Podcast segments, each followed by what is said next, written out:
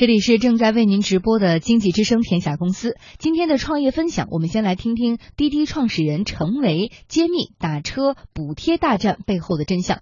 曾经有那么一个晚上，滴滴账面上差了一千万，险些就关门了。二零一二年，智能手机有了千元机，移动互联网普及，很多的司机他可以啊这个参与到互联网里面来，所以移动出行的大门就打开了。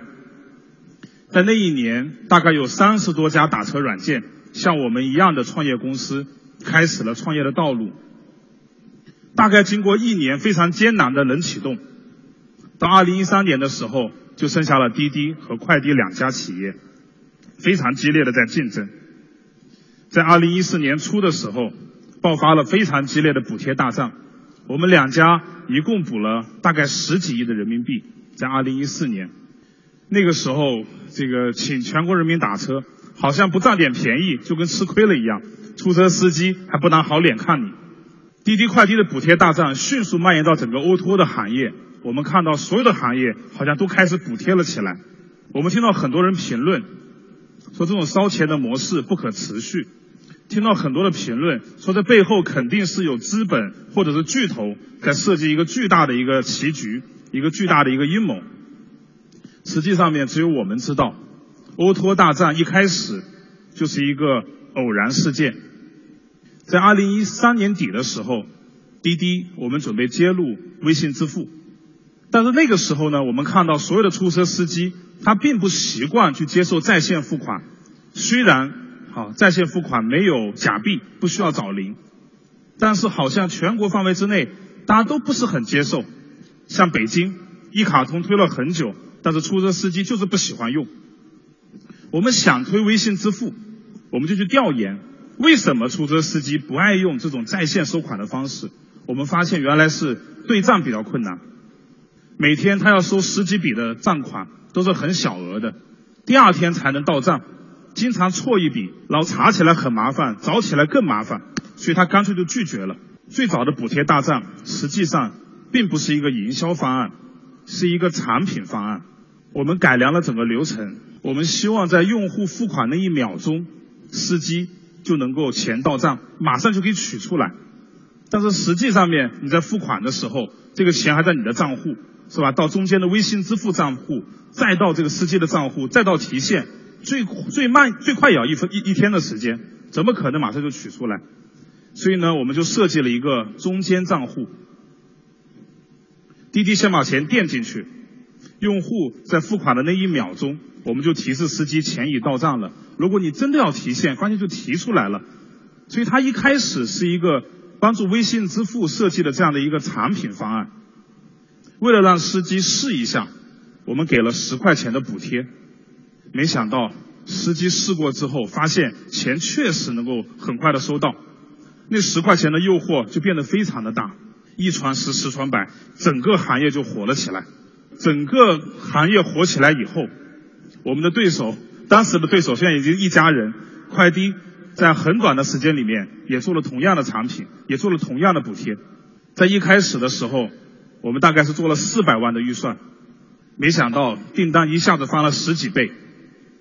那个月我们花了一点几个亿，签单的时候手都在抖。所以补贴大战它其实是一个偶然事件。是一个我们策划了一个这个支付的产品，在上线的时候，一个很小的这样的一个促销活动，但是迅速的引爆了整个市场。它是很突然而且很残酷的。我记得很清楚，在第一个月的时候，每天司机在提现。有一天晚上的时候，大概八九点钟，我突然接到电话，说可能那一天是司机结款结份钱的日子。我们的账户被提爆了，司机提不出钱来，而那个时候我们的产品经理非常的实在，提示是滴滴余额不足，这个一传十十传百，很多人过来反复的试，雪崩效应，那一刻我们感受到了死亡的危险，大概差了一千万，我们的钱是美金，虽然融资融到了，但是要把钱这个这个打到中国，要变成人民币，还需要很长的时间。我们的同学问我说：“你有一千万吗？”那天晚上，我把我的这个通讯录拉了出来，我找到底谁有一千万、有一百万、有十万，打了可能有二三十个电话，一点一点的凑钱。好，后来我们就定了一个规矩，说第一，如果真的出现这个钱再被取光，从余额不足要改成系统维护。那天晚上我们真的借到了一千万，奇迹般的度过了那个晚上。所以一直以来我们对于补贴都是敬畏之心的，没有外面讲的那样子，好像我们特别喜欢补贴。一路走过来，滴滴有很多类似于那天晚上一样的这种生死的场景。我们跟同事经常讲，滴滴呢是大概率应该死掉的，活下来是小概率。所以我们很感恩那些走过来路上帮过我们的人。流量起来了。我们的服务器根本扛不住，在 O2O 大战里面，最重要的就是怎么能够抵御这种迅速的增长。我们和快递的团队都投入了这种这种流量的这种这种防御战之中。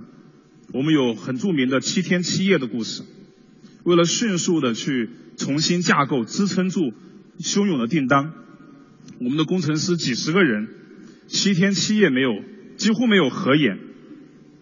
我记得在最后一天的时候，我也在那通了一个宵。大概五六点钟，我看到我们整个办公室里面散落躺倒、昏倒的那些工程师，那个场面是很震撼、很感人的。今天我们都记在眼里面。我记得七天最后一天结束的时候，我们有一个工程师，他是直接奔向厂房。他后来告诉我们，他到厂房之后半个小时，他的老婆就给他生了第一个儿子，差一点取名叫补贴大战。我们有一个工程师，七天他的隐形眼镜没有摘，最后已经摘不下来了，去医院才摘得下来。最后一天的时候，有一个工程师在办公室里面大叫一声，说地震了。所有的同学从二十一楼一一口气跑到了一楼，后来发现那是一个幻觉。所以其实当时就是这样的一个偶发的事件，然后掀起了一股旋风。在这种旋风里面，一个初创公司不管从资金。还是从系统都面临着巨大的这种挑战，扛过来了，就上了一个层次，上了一个层级。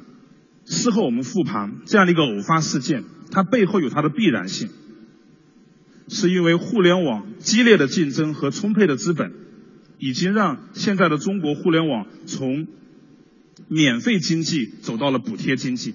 互联网最早是收费经济的，最早的 Windows 操作系统收费的。杀毒软件收费的，最早的电商 eBay 是收费的。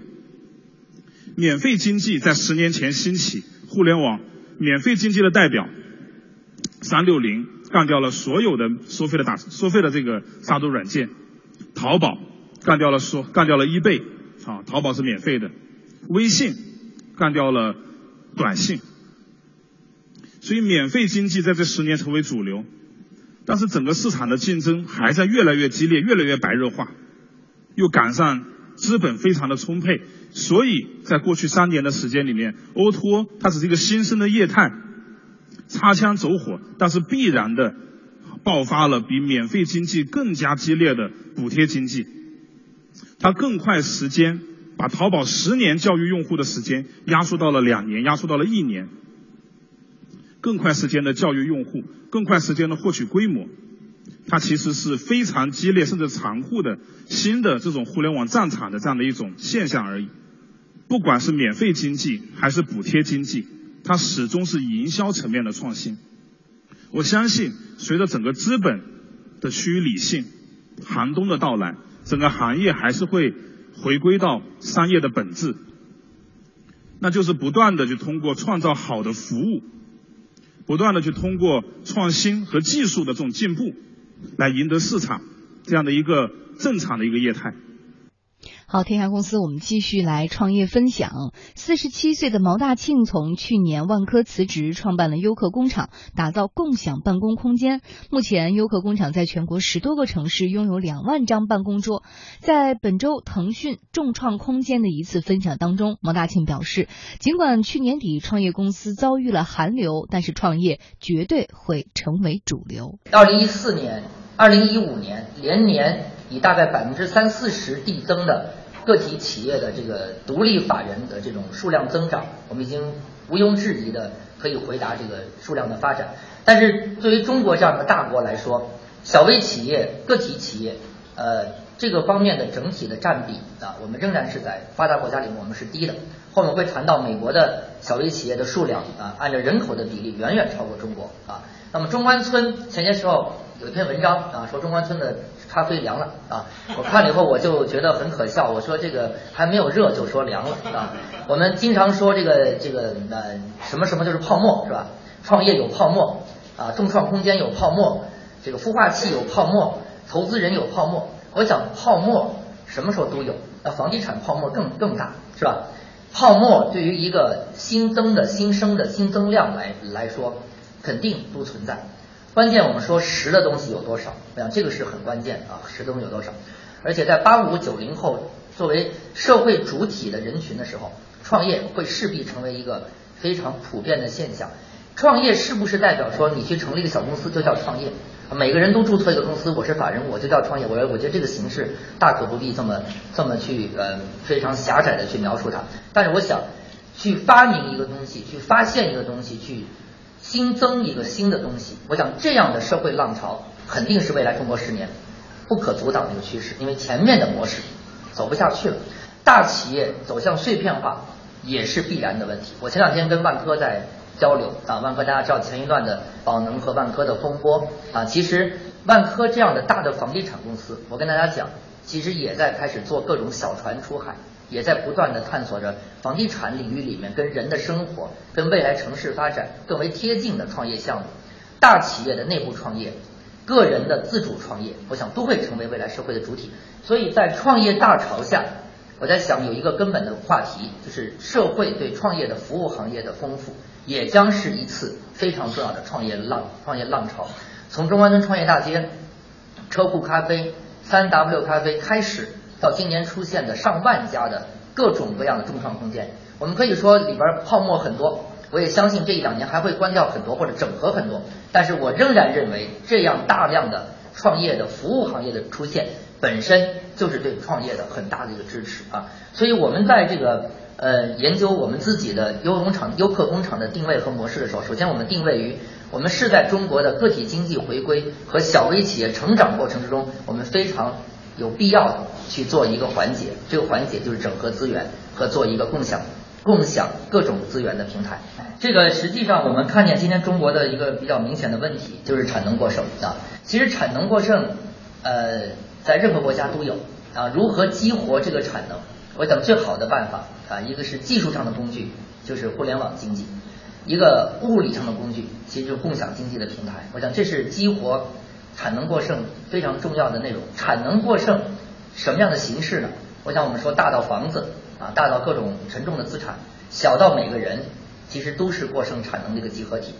我们我先讲个例子，我们最近优惠工厂我们成立了一个学院啊，现在大家创业的服务行业都在做各种学院。我们在做一个全案例式的教育的一个学堂，这个学堂实际上就是在优客工厂，我们入驻了三百家企业之后，我们开始自然产生的。我们的企业们自己组成了一个优成会，大概全部是由创始人们自己办的一个组织。那我在这个创始人里边，我们说我们征集五十位啊，愿意拿自己企业案例作为分享的创始人啊。当然，我要求的分享是说，可能有你的各种各样的生意逻辑，以及你的发展过程中的失败。以及成功的这个这个案例，我们希望做一个全案例分享的一个学院。这个学院我们就一共就两个员工在打理这个学院啊。现在我们已经整合出了四十五个教案啊来做这个分享。这个分享我们没有请一个老师，我们也没有花一点点成本啊，我们就两个员工啊，我们来组织这个学院。三月份我们就开课了。我们先在前面，我们做了七次这个社区内的尝试性的分享。我发现一个很好玩的事儿，这创创始人们都非常踊跃的希望来承担这个课程的这个主讲人。他上完课的时候，很多他的学员会跟他互动，也是打磨他自己的生意模式很好的办法。我们还给他学费呢，对吧？同时，我们的自媒体还给他报道他的这个上课的内容。所以你看，每一家企业当这个他的这套东西放在他们公司的生意模式去分享的时候，他们公司内部在谈的时候，他就是他们公司内部的一个东西。当他分享给两百个人的时候，这就是一个产能的激活，一门课就是一个激活的产能啊，所以产能过剩、激活过剩产能是到处都是、比比皆是。供给侧改革，其实你看，为什么我们说这样的一个课程每次都爆满，每次都这么多人愿意听？所以你再看，我请个教授来讲一门什么企业什么原理，我估计来三十个人就不错。我请个创始人去讲，二百人愿意来听。你想想看，这是什么道理？所以在我们最早的时候，我们做这个优惠工厂的时候，我们开始定义啊，我们是什么助推器啊、加速器啊，我们是一个服务生态器。我讲这些东西都一点都没有什么新鲜。今天听众创空间人都会给你讲这些内容啊。但是在这个这个之上，我们怎么样说？当我们达到两万个工作的人员、三万个工作人员在我们平台上一起工作的时候，我们怎么让这个真正的这个办公的服务器能够大量的服务到？这些人群的远远不只是公司的成长，而是更多的是个人的成长上。入驻我们，我们可以解决你的这个老人，帮你老人看病的问题啊。这些其实没有一个是我们干的，我们都是跟其他的服务端口合作接驳进来的。你看，一个易代喜，一个 Uber，现在都能够每一个集合体上都能连接十几、二十种家庭服务。我们在想，我们一个工作平台占用一个人一天起码十二个小时，多到十五六个小时的平台，我们大概可以链接的个人生活服务可能可以多达两三百种，啊，甚至于没完没了。当这些服务多了以后，我们仅仅靠物理空间跟人为的这个撮合是不行的。于是乎，我们形成了线上撮合交易的平台。这就是为什么我们会跟阿里云这样的云平台去服务。只有放在一个更大的互联网平台上。我们才能够让服务和被服务者在一个平台上实现资源的自由的交流跟对接。所以你看，现在其实我们创业啊，我想有两类创业非常值得关注，一类是科技型的创业，尖端型的科技创业，同时也需要用技术改变我们的生活方式。我想这也是非常好的创业方式，这个提供了我们创业者一个无比巨大的空间。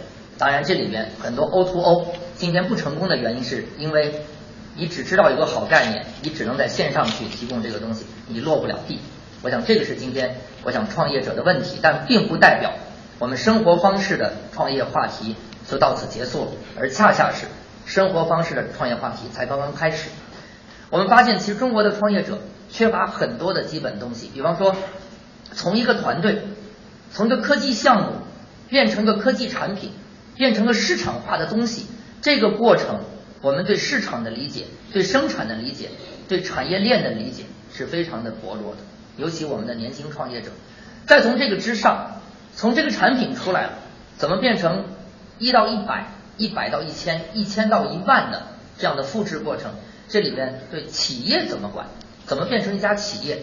现在在我们的平台上，我们经常碰见的公司来找我们的是，我们 A 轮也融完了，B 轮也融完了。啊，现在我们钱不是问题了，发现公司治理一塌糊涂啊，我们没有 CFO，我们不懂这法律，我们签签的那个那个那个融资协议里面好多的问题，弄不好哪天就被人家给给对赌掉了，等等这样的问题。实际上我发现孵化的问题远远不是简单给钱和弄点投后服务的问题，中国的孵化服务的路和链条比美国要长好多倍，因为我们的。社会的大的创业孵化环境是很弱的，加上我们的中学教育到大学教育，对于一个人怎么理解做一家企业的教育，实际上是非常淡漠的。所以在这个里面，我们认为社会服务业来帮助创业创新的可做的话题无穷的广袤，这个空间是非常的大的。创业者怎么去发现未来，怎么去找到你真正能够做的事情？两个观点。你必须要学习，而不要天天指望创个业、找个投资人，你就能变成独角兽。拿独角兽忽悠创业者，那真的是创业不实的表现啊！美国两千七百万家公公司里边，只有百分之一是有可能变成独角兽的公司，百分之九十九是长期存在的小微企业。有的公司就三个人、五个人，十年八年就三十三个人、五个人。公司也没做多大，但是业务非常稳定。他填补了一项社会里的需要，他就是个成功的创业者。我们在德国走访，德国有三万九千多家创业形形成的公司，有一千家公司在他所在领域里是世界前三名，但他并不是独独角兽，市值也很小。圆珠笔芯儿那个珠子，到今天还在北欧人的手里，中国人就做不出来。我再举个例子，两年前王石写了一篇文章，说中国人二十年也不可能做出佳能相机。为什么呢？这个王石那个文章里边论述，他把那个相机给解剖，里边有三个什么什么点，这三个点是德国人发明的，日本人转化的。日本人是一个非常能科技转化的公司。那天我们跟国务院领导分析这个科技的转化能力最强的国家是日本。大家可能有没有注意到，二零一五年世界创新一百强，四十个是日本。我们说日本老化啊。日本老龄化二十年，经济不成长，我们一直认为这个近邻已经快没落了。大家没有想到的是，日本这么快速的在迭代科技，这是非常可怕的一件事情。出井深知把索尼卖掉以后，成立了八家科技公司，一个八十岁的老人在激活一帮八零后的日本人，在解剖索尼。索尼最近又要回归了。诺基亚解体，芬兰人拍手称快。说诺基亚解体刺激了芬兰经济的发展，为什么呢？因为一个诺基亚解体成为了好多个小诺基小诺基亚的科研研究院，又出现了好多新的科技产品。但是有意思的事情是，那天圣诞节那天跟王石吃饭，我说那个佳能这个事儿，你认为中国创业创新有没有可能加速中国人取代佳能？你有没有改变你的观点？哦，他说我我不用改变了。他说中国人是做不出来，但是日本人也不行了。啊，我说那怎么回事？他说美国人可能会把它干掉。我说美国人怎么把佳能怎么干掉呢？他说他你知道吗？王大庆，最近世界上已经出现了一种场效应相相机，这个场效应相机是一种软件变成的照相机，也就意味着以后你拿任何的拍摄器，咱们手里的任何一种任何一手机任何一款东西，你拍完的照片素材。你只要传上这个软件，它可以处理成徕卡，处理成佳能，处理成你要的任何一款相机里边的任何一个模式。当然，我相信佳能不会因为场效应相机而消亡，但我相信它市场会大幅度缩缩水。所以马云在乌镇说啊，这是一个你都被人家干掉了，都不知道被谁干掉的时代。